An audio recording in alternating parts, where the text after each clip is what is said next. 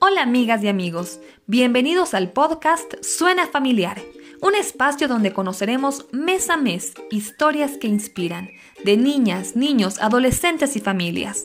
También analizaremos cómo los gobiernos locales y la comunidad promueve el derecho de las niñas y niños a vivir en una familia. Acompáñenos en este recorrido.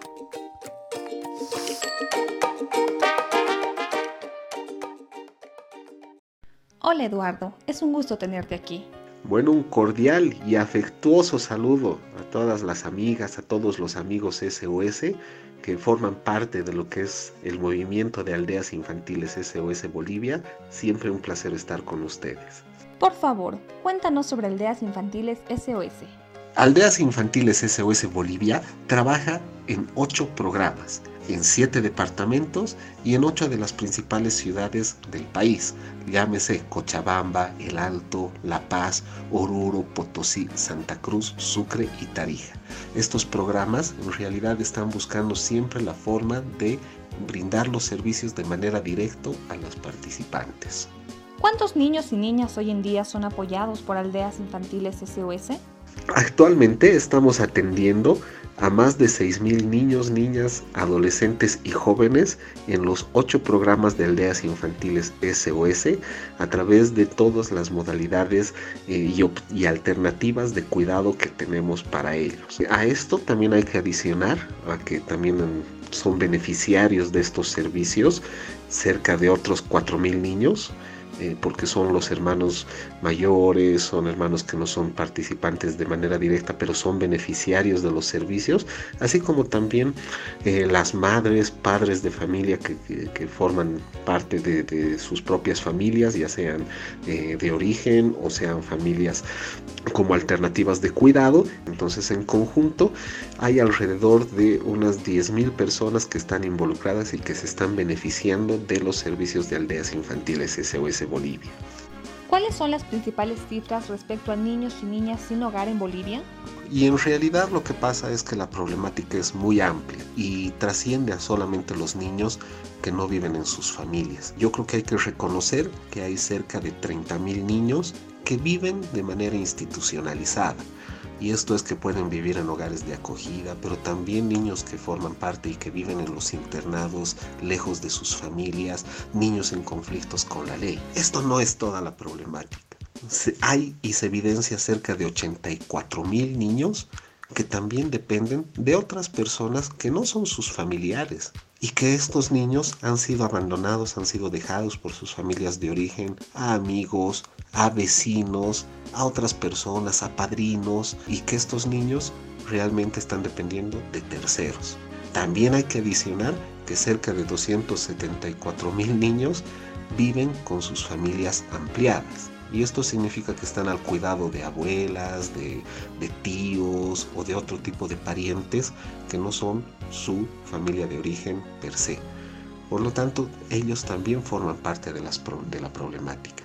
Y hay cerca de 200.000 niños que viven en familias vulnerables, que viven en familias con condiciones de necesidad tan grandes, donde ya surge una intención del abandono de los niños. Por lo tanto, son familias que realmente requieren una atención prioritaria. Y a eso tenemos que adicionar también 400.000 niños que viven en familias que tienen condiciones de desprotección de una u otra forma. En total, el tamaño de la problemática son más de 960 mil niños y niñas afectadas por la problemática del cuidado parental. Estamos hablando de cerca de un 25% de la población infantil en Bolivia. Estos números son previos a la pandemia. Nosotros pensamos que realmente este número, por las condiciones, por las características de la pandemia, por las variables eh, que han afectado a las condiciones familiares, este número es muy sujeto a que se esté incrementando. ¿Qué porcentaje es acogido por aldeas infantiles SOS? Lo que pasa es que el porcentaje es, es pequeño. La necesidad es muy grande y es precisamente por eso que tenemos que conformar un movimiento fuerte, unido, que vaya involucrando progresivamente a más actores de todo lado para que realmente podamos hacer frente a esta problemática, para que podamos instalar políticas efectivas de atención y de, respuesta a esta problemática y evitar que más niños sigan conformando parte de lo que son los niños en riesgo de perder el cuidado parental o que ya lo han perdido. ¿Cuáles son los tres principales objetivos de Aldeas Infantiles SOS para este año? Creo que tenemos un objetivo principal y esto es la sostenibilidad. No tenemos que entender la sostenibilidad como necesariamente algo de recursos financieros, ni mucho menos, sino en un entendido amplio de lo que puede significar la sostenibilidad, del desarrollo de cada uno de los niños y niñas participantes involucrados en los programas de aldeas infantiles SOS Bolivia. Y esto significa que tengan buenas condiciones de desarrollo, que tengan buenas condiciones de salud, buenas condiciones de cuidado esto va a ayudar a que su desarrollo, aquellos en el futuro, puedan llevarse de manera sostenible. Eh, esto es muy importante en el contexto actual porque realmente hay muchas cosas que tienen que actualizarse, hay muchos, muchos procesos que tienen que, que digitalizarse. Por lo tanto, realmente es una de las prioridades estratégicas que tenemos. Así como también quisiéramos lograr que los servicios mismos sean sostenibles.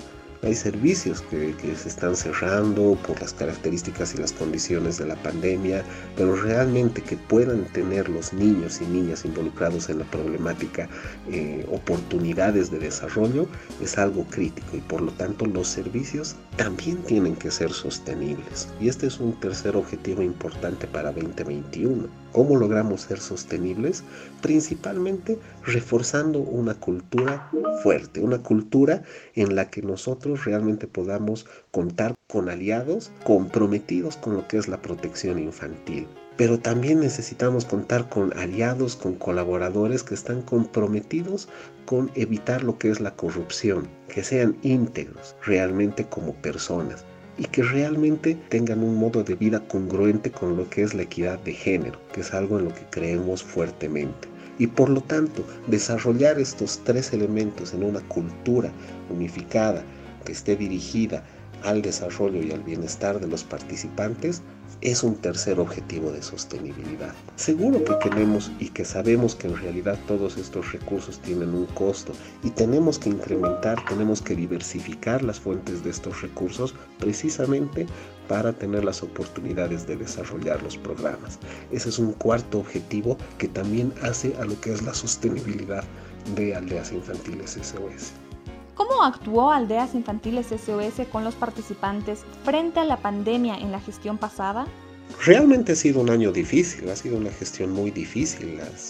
la, misma pandemia eh, ha generado mucha ansiedad, muchos miedos en los participantes y en sus familias. Y realmente muchos han pensado también que ya no íbamos a poder apoyarles. Creo que lo principal que se ha hecho durante esta gestión ha sido precisamente lo opuesto, no abandonarles seguirles apoyando, seguir buscando que pueden estar bien, seguir creyendo en ellos. Para los niños, realmente este año hemos buscado de adaptar todas las condiciones de desarrollo para que puedan realmente tener buenas condiciones, condiciones dignas en cuanto a salud, en cuanto a educación.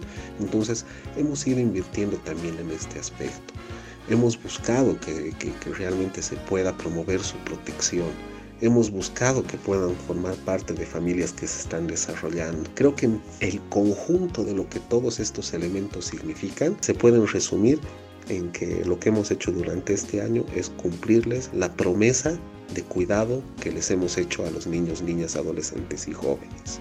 ¿Cómo se está organizando Aldeas Infantiles SOS respecto a la vacunación de COVID-19? Bueno, la vacunación del COVID realmente está muy marcada por lo que viene a ser el calendario de vacunación de las autoridades desde el Ministerio de Salud y obviamente este calendario se cumple mucho con relación a las edades. En ese sentido, sí estamos buscando que la mayoría de las personas involucradas que van cumpliendo las edades de mayor a menor puedan irse vacunando de manera progresiva. Seguimos buscando también oportunidades para que estos sean tratados como un grupo prioritario, porque así como los médicos, los psicólogos en algún departamento eh, son considerados personal de servicios prioritarios, creemos también que la atención a niños, niñas, adolescentes, jóvenes dentro de esta problemática deberían ser considerados personal prioritario.